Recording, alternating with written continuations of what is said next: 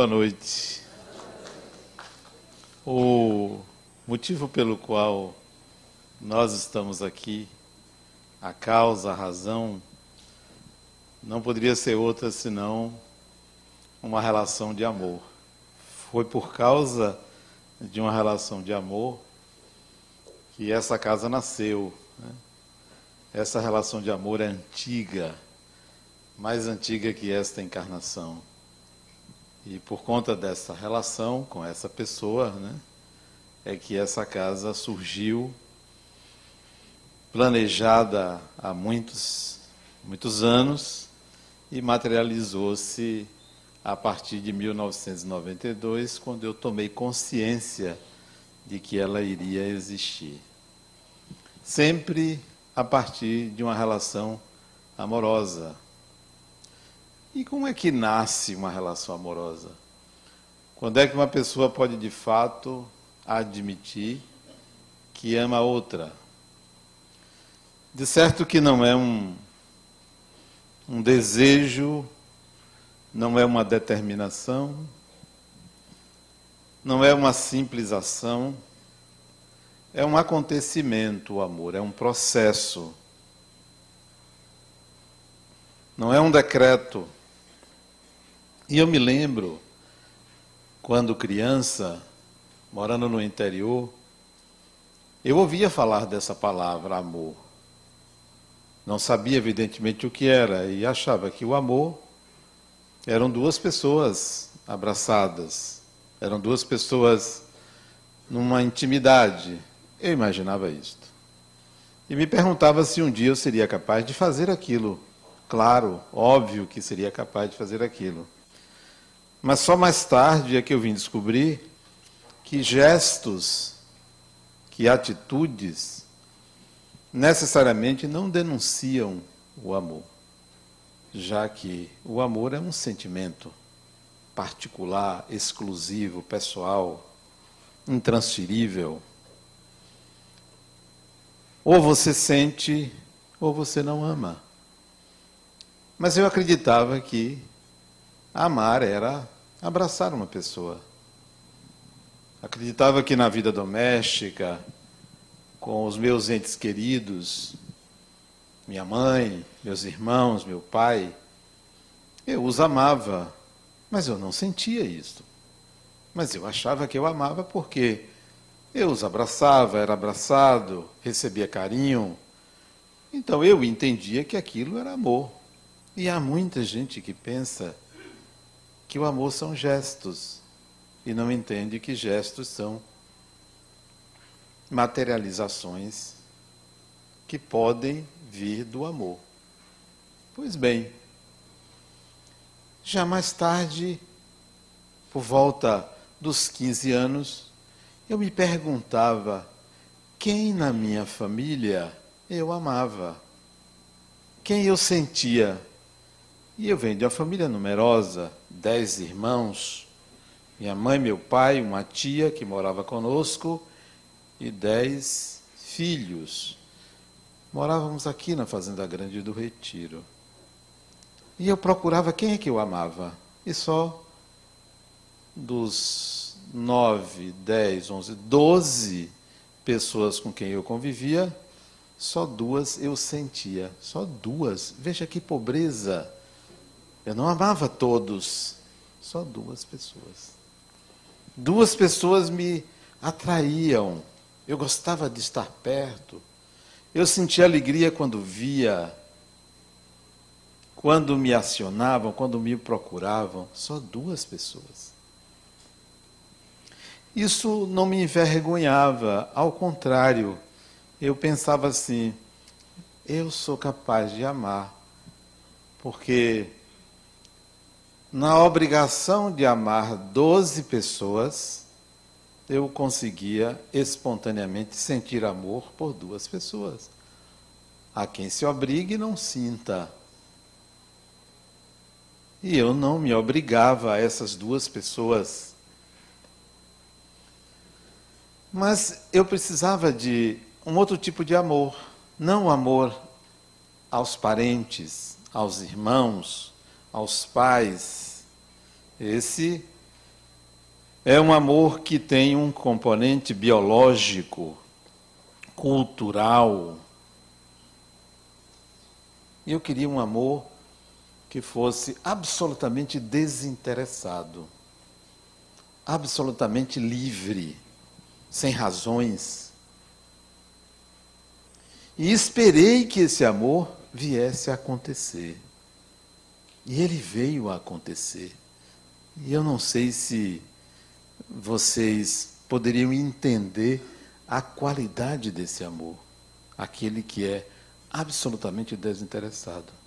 Mas até lá, até chegar a ele, eu passei por vários tipos de relacionamentos que eu acreditava que era o amor. Eu me casei oito vezes. E uma pessoa que se casou oito vezes, né, tem que ter amado uma dessas oito pessoas. Né? Tem que ter amado uma dessas oito pessoas.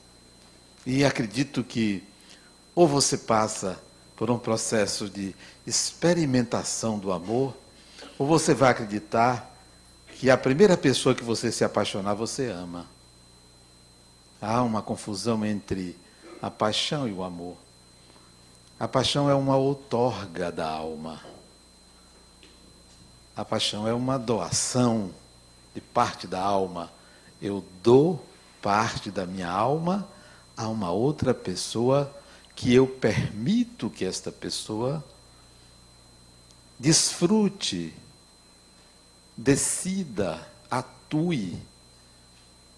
Mas isso ainda não é o amor, porque exige, nesse, nesse caso, uma troca. Então, e a primeira vez que eu pensava que amava, era, foi um apaixonamento. Me apaixonei por uma pessoa. Eu acho que quando eu descobri essa paixão, eu devia ter essa idade, uns 15 anos. Foi uma paixão avassaladora. Sabe aquela que você não consegue pensar em outra coisa senão naquela pessoa? Eu não sei se alguém aqui já passou por isso. Dia e noite pensando na pessoa. E eu me apaixonei por ela. Fantástico. Mas ela era uma pessoa fantástica. Sabe aquela mulher que tem todos os predicados? Todos. É possível isso? Não é, não é. E eu me apaixonei por ela e acreditei que ela tinha todos os predicados. Me entreguei. Sabe o que é se entregar? Eu me entreguei. Quando você se apaixona e se entrega, você se dissolve no outro. Você perde sua identidade. E isto aconteceu. Mas quando vi que esta paixão que eu tive por ela, eu vou dizer o nome, pessoa, ela está presente. Ela está presente porque está desencarnada. Quando eu notei que ela passou a querer dominar a minha vida pela paixão, pela entrega, pela anulação, senti que eu ia me perder naquela relação, que, que não era amor, eu me percebi, porque ela começou a querer dominar o meu destino. O que eu deveria fazer na vida? Eu disse: não. Foi o meu primeiro casamento que eu dissolvi, foi com minha mãe. Foi a primeira paixão dissolvi, me separei. Nessa época, ela até se zangou comigo. Achava que eu não era filho dela. Você não é meu filho. Uma certa vez ela, porque eu tinha me separado dela, ela me chamou para conversar. Minha mãe me chamou para conversar. Meu filho, quero falar com você. Zangada. Zangadíssima. Sabe quando é mulher? Quando é rejeitada, né? ela perde a noção de realidade. Ela perde o equilíbrio. Diz a psiquiatra Nise da Silveira que o homem é mau, mas a mulher é perversa. Dito por uma mulher, não foi eu que disse, não, psiquiatra. Ela, zangada comigo, disse: Meu filho, eu quero falar com você. Me chamou no quarto dela, trancou a porta do quarto. Minha mãe era sergipana, baixinha. Imagine que combinação. Sergipana e baixinha. Eu sentei no chão do quarto. Ela disse assim: Você não é meu filho. Eu quero meu filho de volta. Porque o filho tinha se separado dela, tinha voado, tinha tido autonomia, não estava mais sobre a tutela dela, sem briga.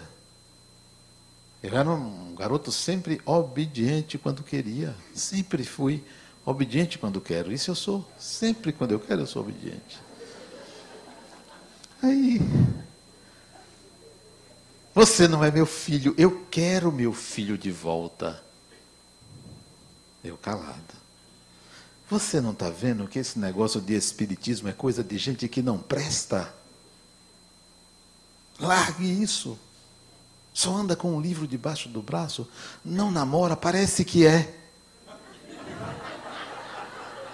Não sabia ela que eu tinha dúvidas. Sério, eu tinha dúvidas. Eu ficava ali no meio, o que, que eu sou? Era um negócio sério, uma dúvida. Acho que me salvaram. Não namora. Só anda indo para esse centro espírita. Isso é coisa do demônio. O divórcio total. Uma dissociação completa do lugar de comando, de domínio. É incompatível com o amor esse lugar. Não cabe. O contrário do amor não é o ódio, é o poder. Se você tem poder sobre uma pessoa, você não ama. Se você ama uma pessoa, você não tem poder sobre ela. Então o lugar dela tinha sido destituído porque era o lugar de poder. Não havia ali amor, havia uma tentativa de domínio. Calado estava, calado fiquei. Ela falou durante um bom tempo, ameaçando. E ficou 15 anos sem falar comigo sobre o assunto, sobre o Espiritismo. Sabe por quê? Porque ela falou, falou, falou, e eu não disse nada. Você não vai dizer nada? Vou, minha mãe, eu amo a senhora. Acabou. Como se dissesse, você não tem direito sobre mim. Porque quando você diz que ama uma pessoa, de fato eu a amava, porque eu sentia. Não tem poder. O poder não entra. Não há espaço para isso. Não há espaço para o controle. E ali ela silenciou também, olhou para mim com raiva, mesmo dizendo: Eu amo a senhora. Abriu a porta do quarto e eu saí. Foram 15 anos sem tocar no assunto. Me respeitava, pelo menos, né?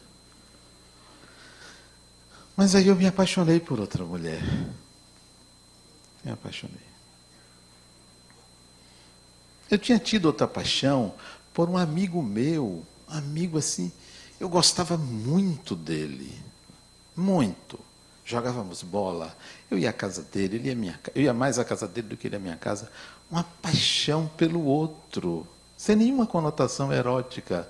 Não sei porquê, poderia até ter tido, mas não houve. Era um apaixonamento. Apaixonei por ele. Ele muito inteligente. Ele conseguia ser mais inteligente que eu, olha. Eu acho que foi por isso que eu me apaixonei por ele. Tinha tido outras paixões, além dele.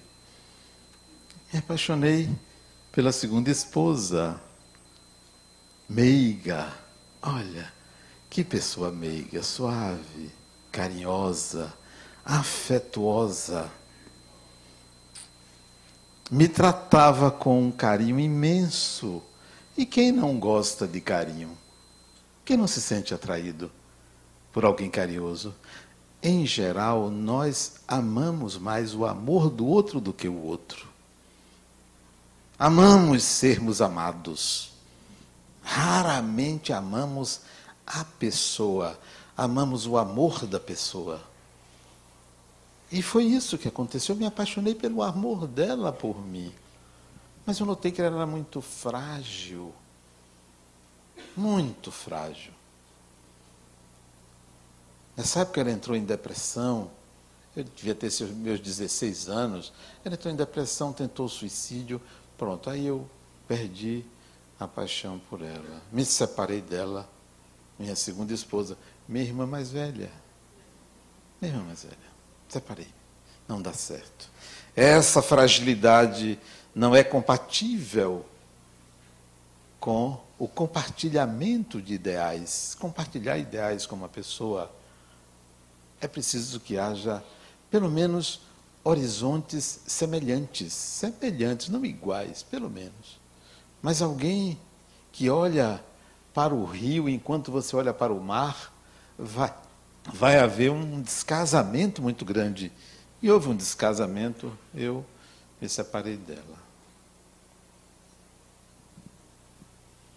Me apaixonei pela segunda irmã, sensual,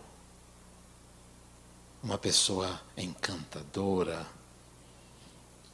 aquela pessoa que chega junto de você e lhe domina pela beleza, lhe seduz.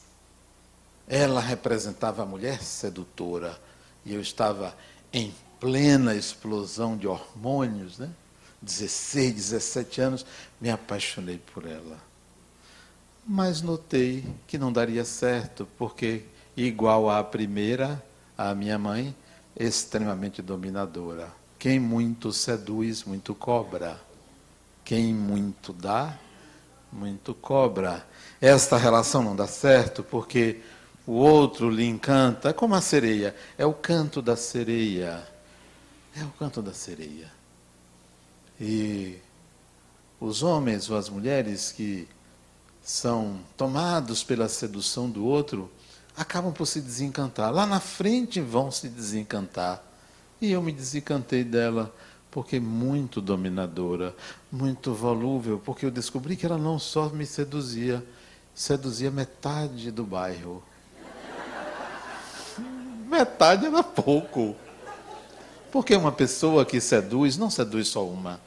Todo sedutor, toda sedutora quer um séquito de admiradores. O que, é que a sereia quer? A sereia não quer o acasalamento. Ela quer a adoração dos homens. Então, a sedução, ao ser descoberta como manipulação para o domínio do outro, me fez de separar. Meu terceiro casamento foi por água abaixo. Parti para o quarto casamento. Encontrei uma mulher tão inteligente como eu. Consegui encontrar. Inteligente ela, racional, super racional. Extremamente lógica. Eu falava uma coisa, ela entendia. Ela falava outra, eu entendia. Tínhamos uma sintonia de raciocínio perfeita. Lógica, extremamente lógica. Prática. Faltava o óbvio. Tinha que dar liga, uma relação tem que dar liga, tem que ter algo que una. Não necessariamente uma química, tem que ter uma alquimia numa relação. Embora tivéssemos identidade de ideais, por ela ser muito inteligente, mas faltava essa alquimia. Minha terceira irmã. Me divorciei, logo a relação durou pouco tempo, acho que não durou uma semana. Casamento relâmpago, casou, separou. Me separei dela porque é muito racional. E toda pessoa muito racional é dada a explosões.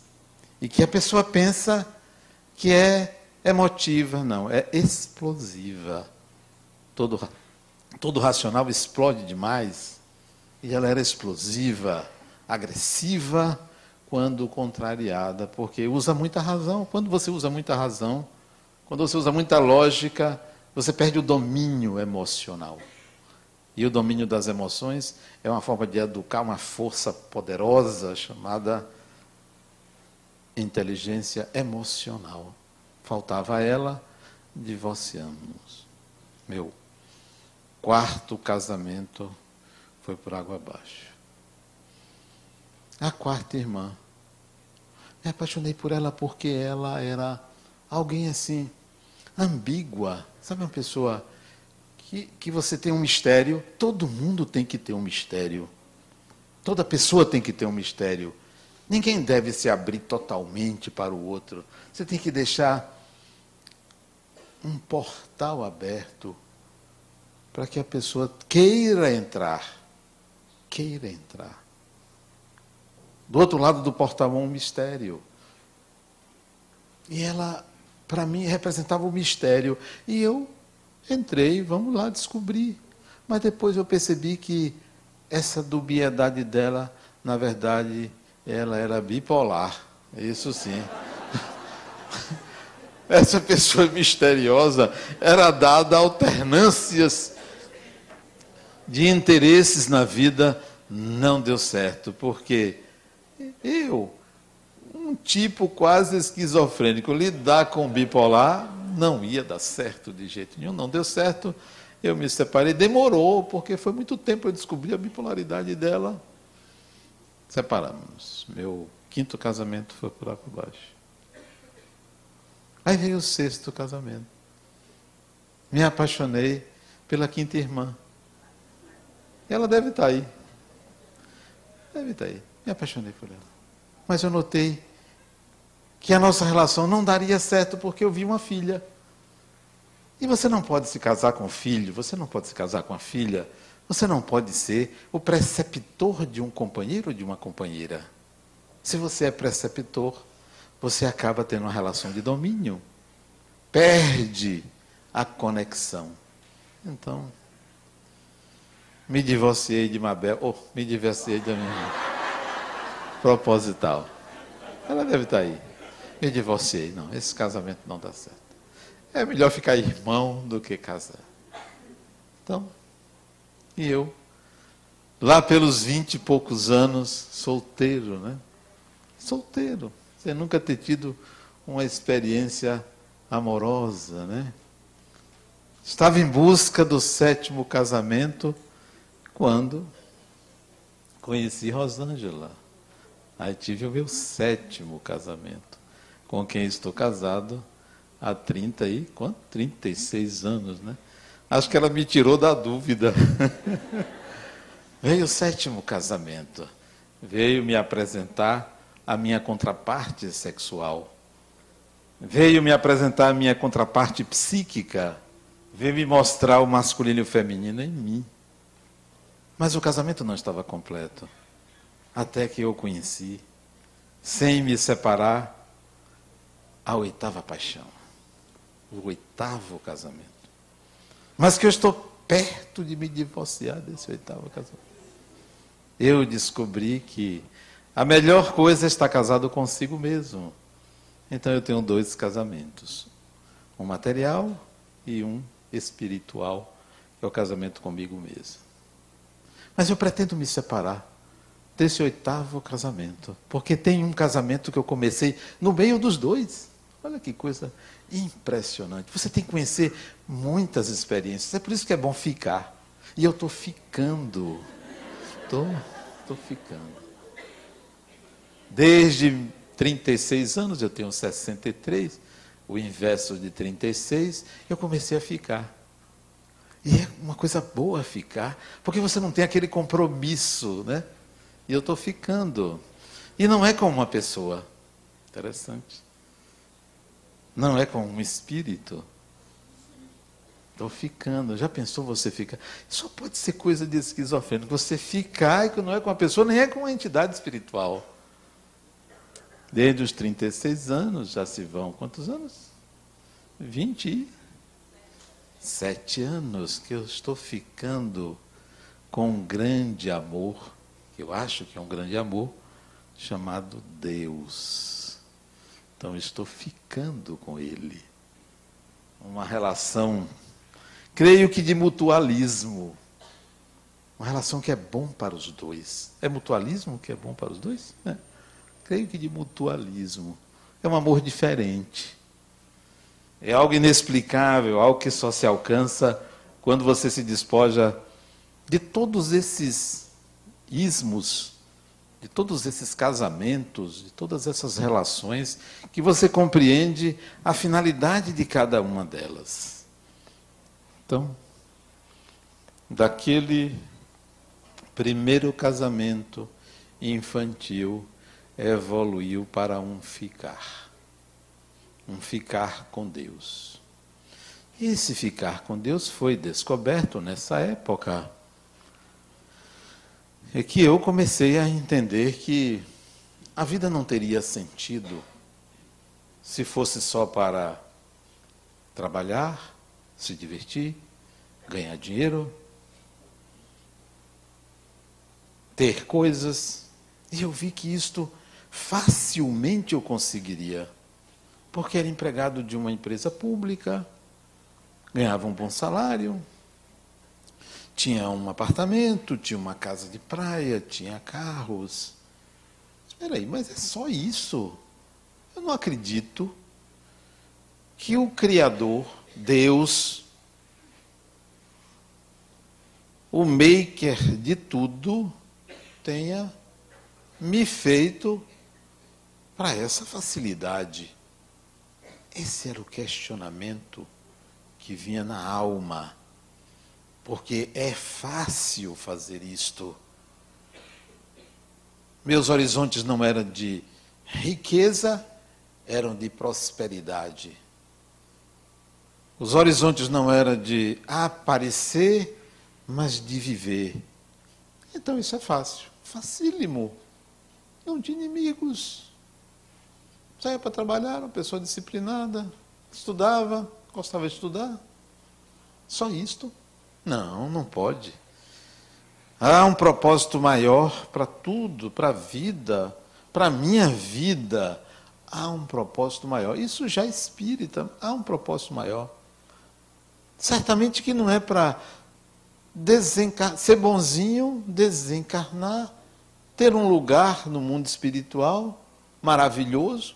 Isso é uma ideia meio que medieval. Né? Eu vou fazer o bem aqui para obter um lugar no céu. Negócio meio ultrapassado. Não é isto. Reencarnar, desencarnar, reencarnar. Não, peraí, tem alguma coisa que não está batendo. Não está batendo. É mais do que isto. A vida, o espírito, a reencarnação, a mediunidade, a relação com o espiritual é para mais do que isto. Esses questionamentos dominavam a minha mente 35, 36 anos de idade. 1991 fervilhava em minha cabeça enquanto trabalhava, enquanto tinha uma vida absolutamente normal, mas eu me ocupava de uma crise, uma crise, uma grande crise. Uma grande crise. Crise que não me fazia entrar em depressão, porque entrar em depressão é fugir. A depressão é uma fuga, fuga do viver. A depressão é um atestado de vitimização não cabia. Não cabia. Sempre me vi uma pessoa que, ao abrir os olhos, quer vida, sempre quis a vida, né? sempre disposto a viver. Então, uma crise que não tinha depressão. Uma crise que não se transportava para os outros. Eu não estava em crise com ninguém. A crise era interna. Então não brigava com ninguém. Porque Toda pessoa que terceiriza seus problemas afirmando que a causa é uma outra pessoa não entende o que é responsabilidade pessoal. A autonomia do espírito é quando você descobre que a vida lhe pertence e você é o piloto da sua vida, você não é o copiloto da sua vida. Então você não pode responsabilizar a ninguém pelo que lhe acontece. Então, a minha crise não projetava em ninguém. A culpa não era de meus pais, nem de minha mãe, nem de meus irmãos, nem de meu chefe, nem do governo.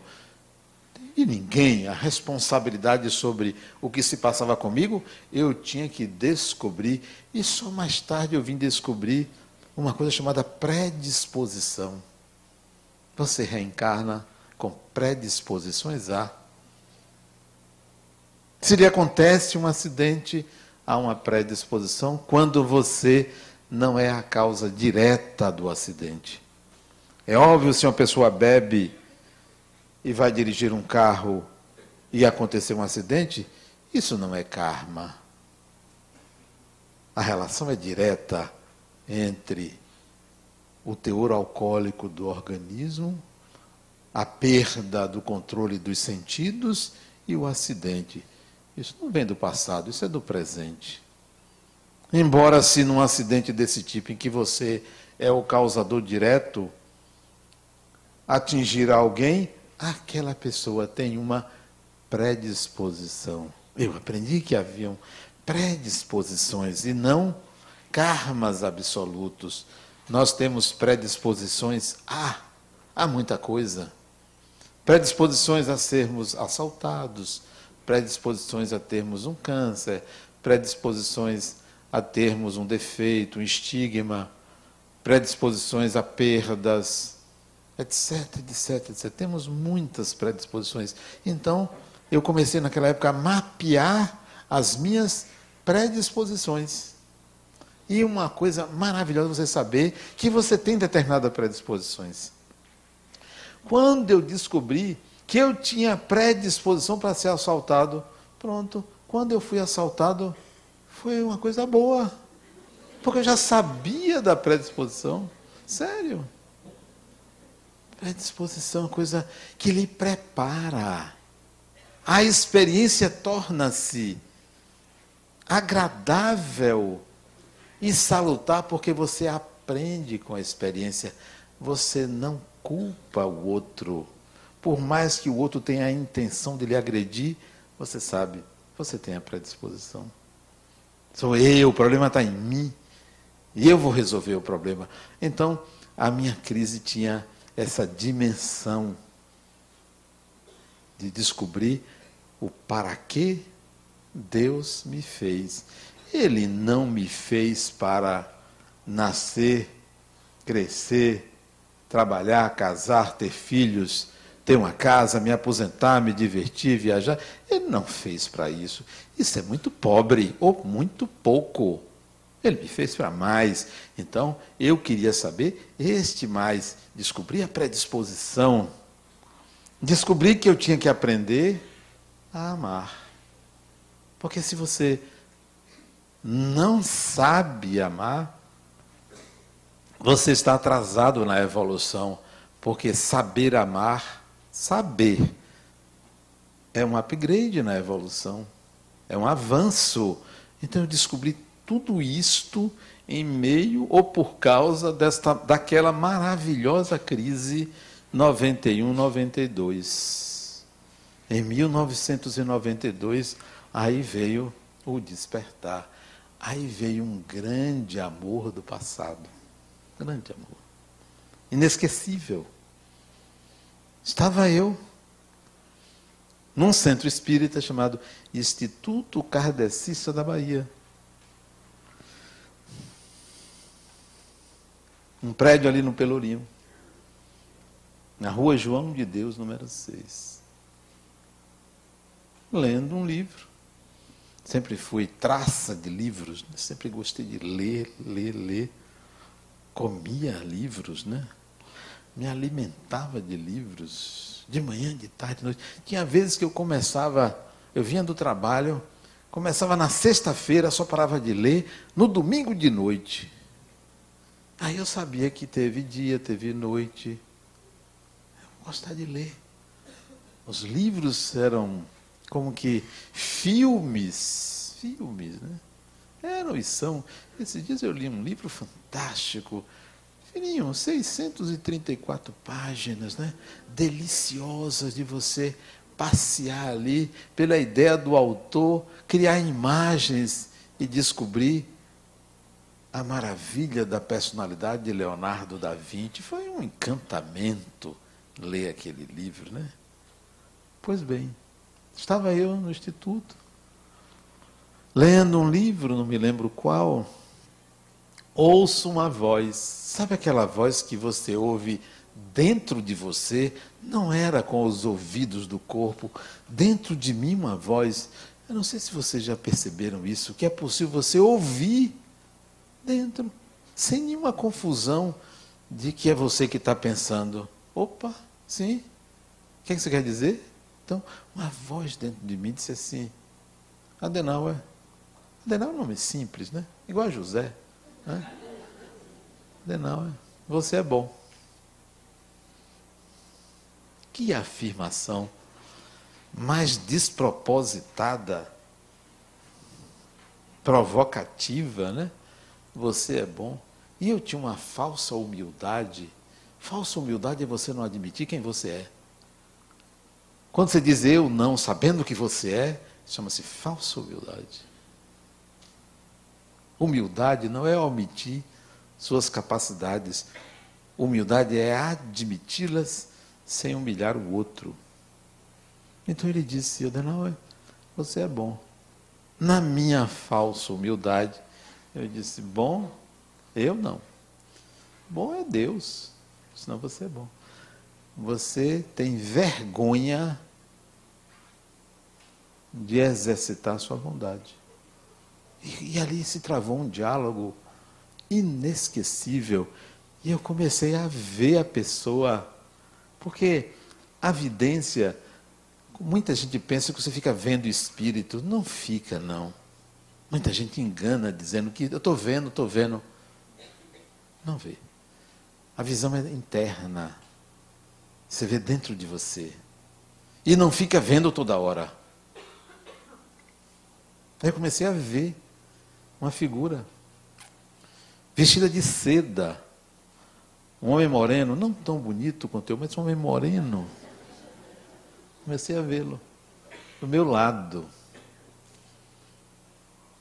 Eu tinha tido uma visão dele lá pelos nove anos de idade. E essa visão foi aclarada nessa época, 92, início do ano. Ele disse: Ó, você é bom e vai botar a sua bondade em prática. Escreva aí. Escreva aí. Eu tinha sempre caneta. Quem lê, escreve. Quem não lê, não sabe escrever. Quem sabe escrever é porque leu.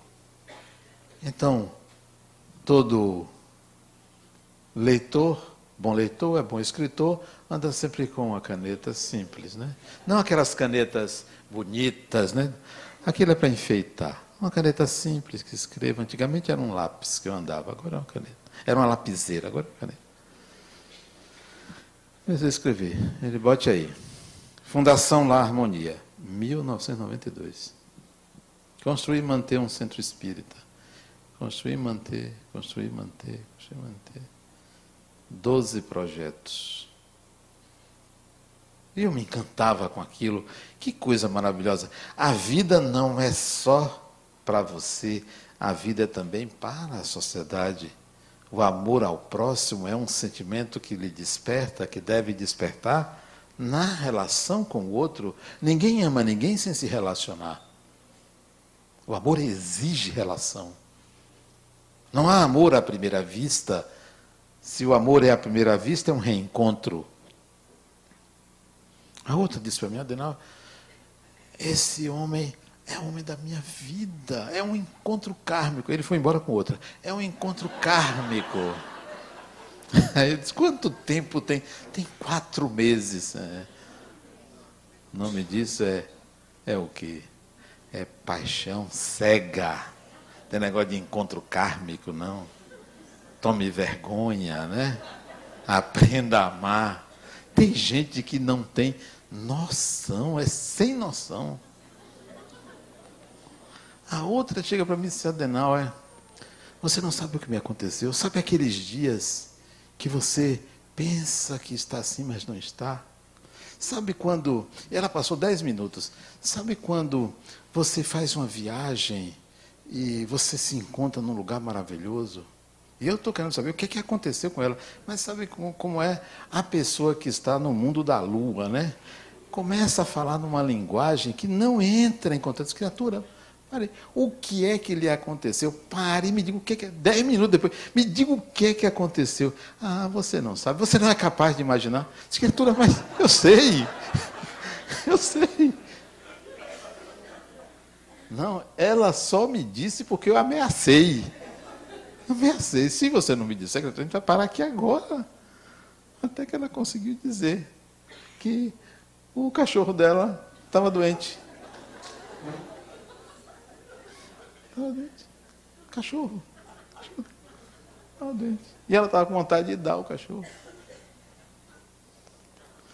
Até já me perdi. Sim. Estava é, onde mesmo? Sim. Os projetos. É aquele momento mágico. Agora eu descobri que tem um para quê. Que a vida não é por quê. Que o amor tem que se realizar. Ele tem que ter consequência. Ele não pode ser uma coisa na cabeça, no coração. Ele tem que acontecer. E aí, vamos lá. Vamos em frente. O que é que a gente vai fazer?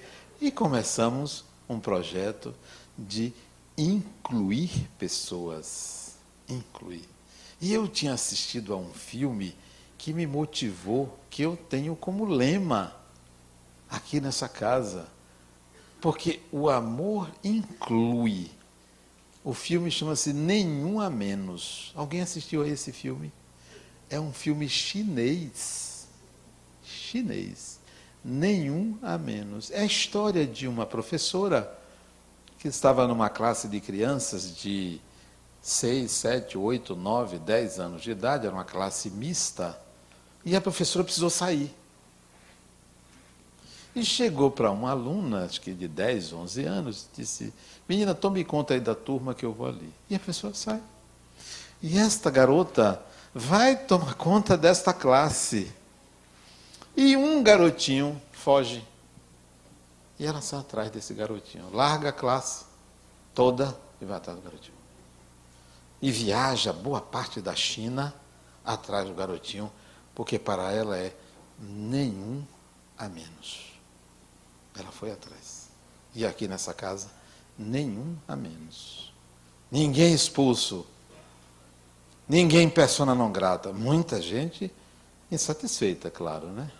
Se você não dá destaque, a pessoa reclama. Outro dia alguém chegou para mim e disse: Você é muito vaidoso. Eu sou uma pessoa vaidosa, sou uma pessoa orgulhosa, vaidosa, egoísta, eu sou tudo isso, né? Mas por quê? Você passa nem fala comigo? Eu agora não estou falando com você porque eu não lhe vi. Não, você é assim. Então a gente passa por isso também. Nenhuma menos. Por mais que a pessoa tenha defeitos, problemas, e olha que eu sei de cada problema que pessoas têm aqui, psicólogo, alguns são meus pacientes, seres humanos, são pessoas. Ah, tocando a vida. É, conversando com esse espírito, ele dizia, Adenal, vá tocando sua vida, vá, não se preocupe com esse negócio de reformar você. Use a bondade. Use a bondade. Sorria, acolha, compreenda, não queira consertar ninguém. É assim que você vai exercitar o amor. Então, o aprendizado a partir da relação com esse espírito, que é um espírito que eu conheço há muitos anos, e olha o detalhe: a primeira vez eu perguntei o nome dele, nunca me disse para não criar o mito. Nunca me disse, não sei nem o nome, sei como é, mas não sei o nome. Alguém perguntar, não, como é o nome do seu mentor? Esse mentor não tem mentor, é um amigo, é um amor. É uma pessoa a quem eu compartilharia a minha vida em qualquer época, em qualquer tempo. É um amor desencarnado. Então, foi necessário ele me mostrar que há algo mais a ser feito na vida. E se você na vida só faz o que faz para atender a necessidades suas próprias, você está na fase mediana da vida. É preciso ir além. E se você pensa que ir além é tirar um dinheiro do bolso e dar a um pobre, ou pegar a roupa que está sobrando em casa e dar a alguém, não é isto. Isso é até útil. Pode continuar dando, mas ir além não é isto. Não é uma relação de troca. Eu dou, então eu estou quites com Deus. O processo de evolução, o que de fato nos leva a uma atualização evolutiva, é quando a gente integra habilidades. Passa a fazer parte de mim. Eu sou, eu sou isto. Eu faço o que eu sou. Eu não faço o que eu não sou. Eu não ando fazendo o que eu não sou. Eu faço o que sou. Então, é integrar habilidades. Você pode ter uma bela casa, você pode ter maravilhosos filhos, você pode ter muitos amigos, mas é preciso que você tenha, nisso tudo que eu disse, que você tenha, ao invés de ter uma bela casa, ter a capacidade de administrar o bem sem que ele lhe tenha. Você pode ter maravilhosos filhos, mas se você não tiver uma paternidade, uma maternidade maravilhosa, pouco adianta isso. Você pode ter um milhão de amigos, mas se você não tiver a capacidade de fazer ou de ter a amizade, isso pouco adianta. Então, não é o que você vê, mas o que você integrou. Amar, então, não se depreende de gestos, de atitudes. O amor exige atitudes. Se você ama, você tem atitudes. Mas nem sempre quem tem atitudes de amor, de fato ama. Porque o amor é um sentimento, não é um conceito, não é uma lógica, não é uma ideia, é um sentimento. E como atestar que você ama? Só você. Você e Deus. Ah, mas eu digo que amo. Sim. Eu já ouvi várias pessoas dizer que ama e matar. Matar o outro. Não. O amor só pode ser atestado por você. Só. Ninguém. A pessoa mais íntima. Sua mãe, seu pai, seu marido, sua mulher, seu companheiro, sua companheira. Só você sabe se você ama ou não.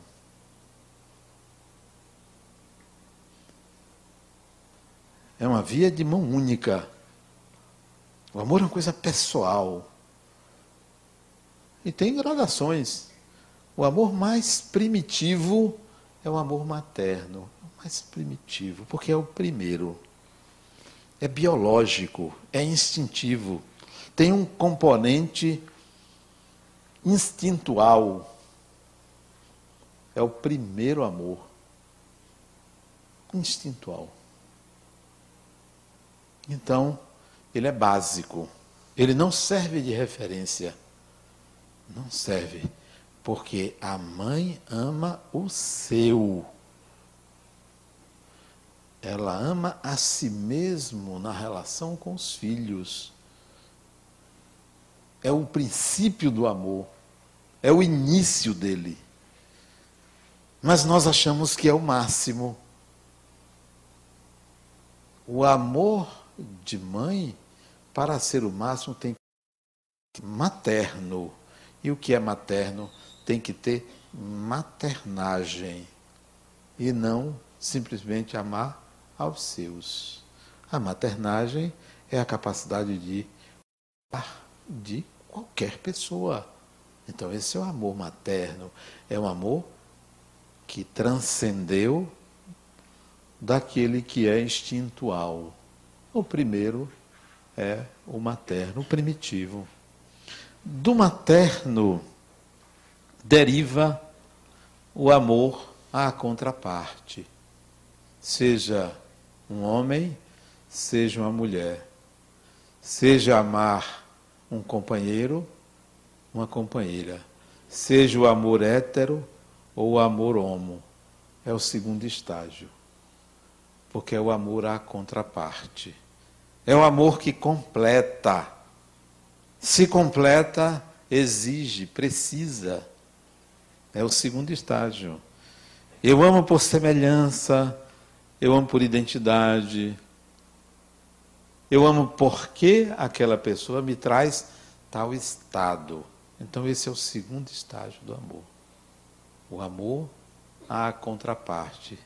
Seja homo, seja hétero. É a contraparte. É o amor que complementa. É de mão dupla. E tem muitos amores de mão dupla, né? Os casamentos são amores de mão dupla. Os casamentos dependem do amor do outro. Se o outro não me ama, eu não amo. Como posso amar alguém que não me ama?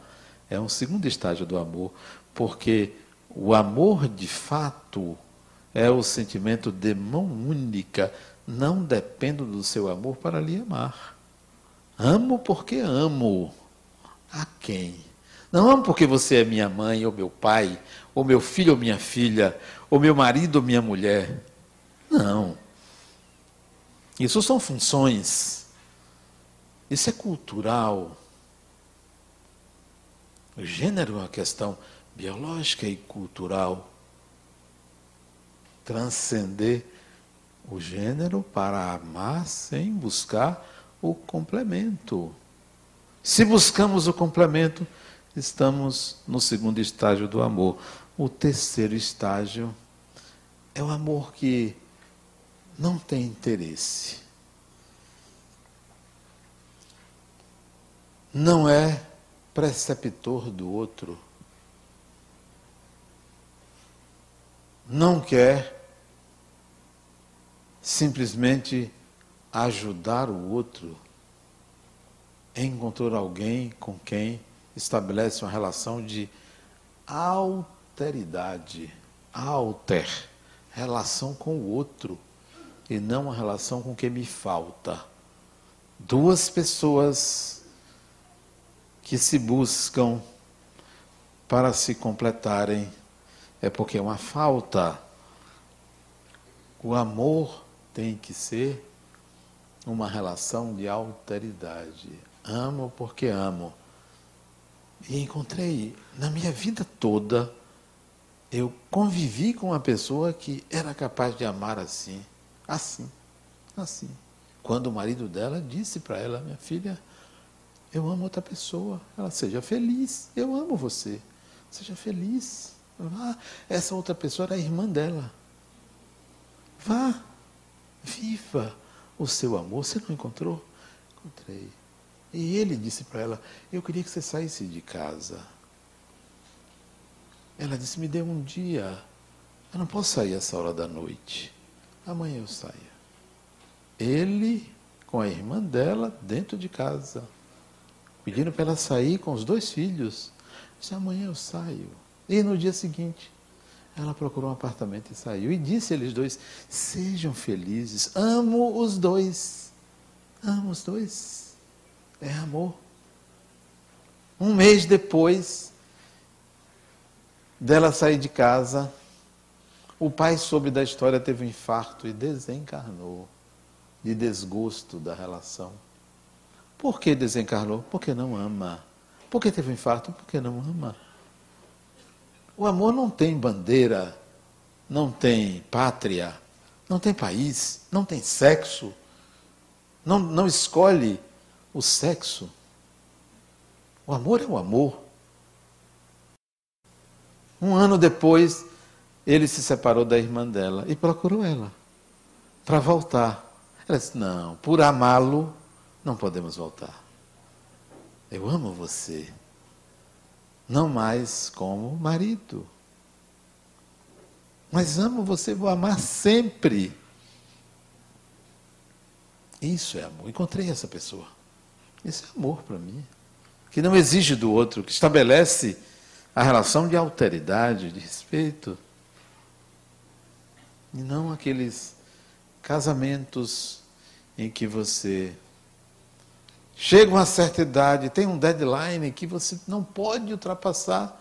Chega a idade biológica, você tem que arranjar um sujeito, uma sujeita. Geralmente é um sapo ou uma sapa. Não vá por aí. Case-se com você. Quando você se casar com você, aparece muito pretendente para você escolher.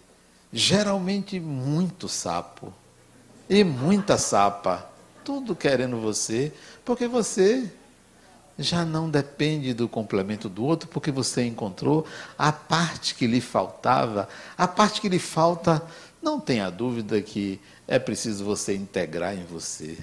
E para integrar, você passa muitos perrengues até você integrar. Se você descuidar, olha uma encarnação jogada pelo ralo, olha você perdendo tempo. Passa 40, 50, 60 anos, desencarna, volta e fica procurando. Tem gente que anda com radar. Hoje o radar chama-se aplicativo de relacionamento. Tem gente que anda com aplicativo de relacionamento. Vamos ver se tem alguém num raio de não sei quanto e eu tenho certeza que vocês vão concordar comigo. É porque eu atendo muitas mulheres. É, os que estão nos aplicativos só tem bomba. Tanto de um lado quanto de outro. Não, entrei sem querer. Bomba. Você é bomba. Piriguete. É. Não vá entrou no aplicativo desesperados.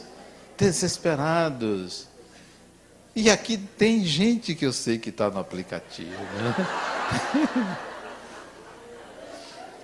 Eu dou o seguinte conselho a você: saia do aplicativo, saia, venha para o centro, que é o lugar onde você encontra mais pretendentes, é no centro espírita. É, é. Porque é outra categoria de desesperado. Vem.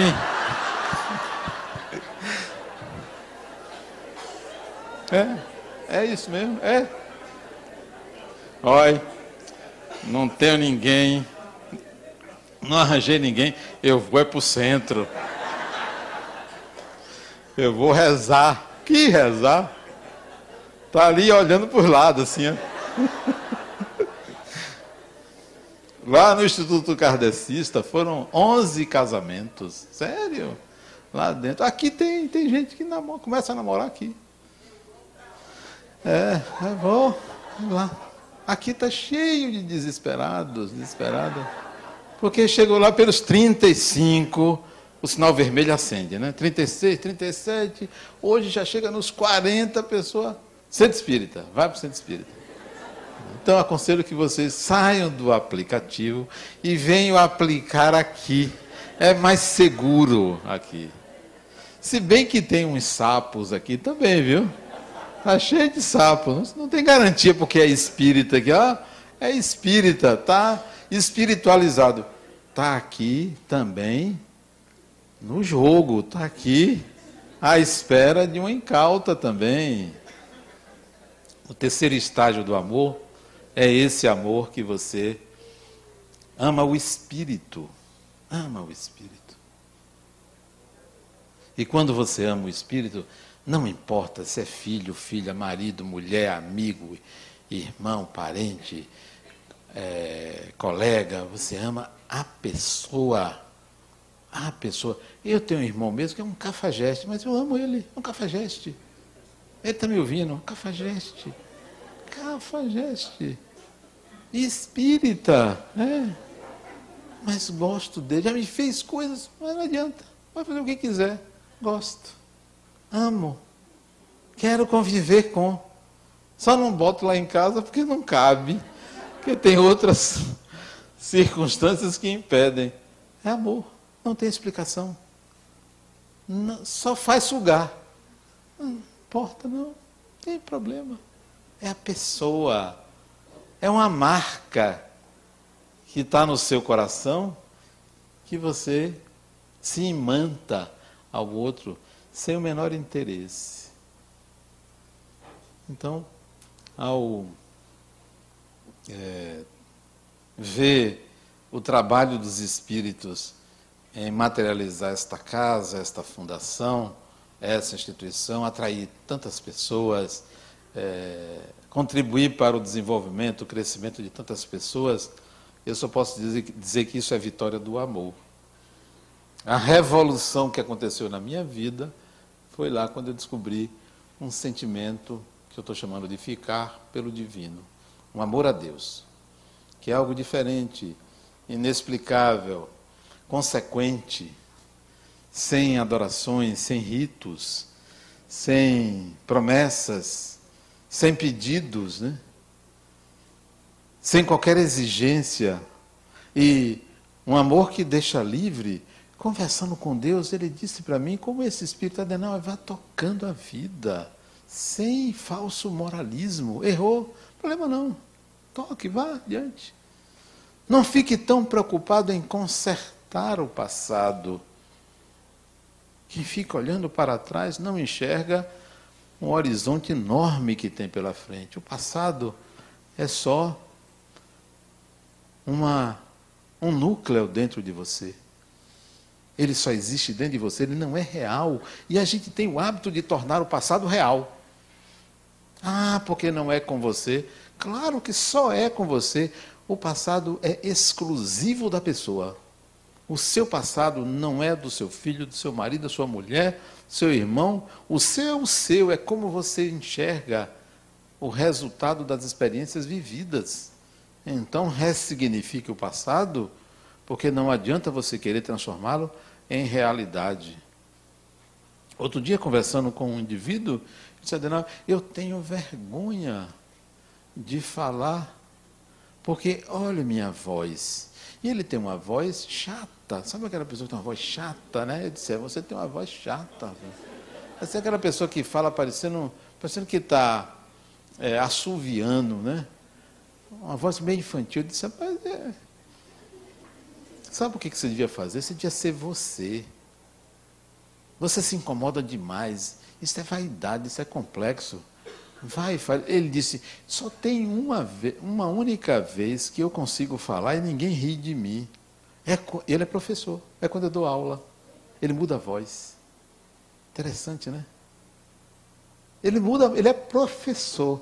Mas quando ele sai de sala, ele evita conversar com qualquer aluno, qualquer pessoa, porque ele não consegue encarnar o personagem. Disse, fale aí como você fala em sala de aula. Ele disse, você quer mesmo que eu fale? Fale. Saia desse personagem aí atrapalhado, seja o professor. E ele falou, normal. Eu digo, tá vendo? Por que, que você não encarna o personagem do professor a vida toda? E deixa esse outro personagem infantil? Infantil. Que, que você quer? Que as pessoas tenham piedade de você? Acaba você se ridicularizando. Ele, eu vou mudar, você tem razão.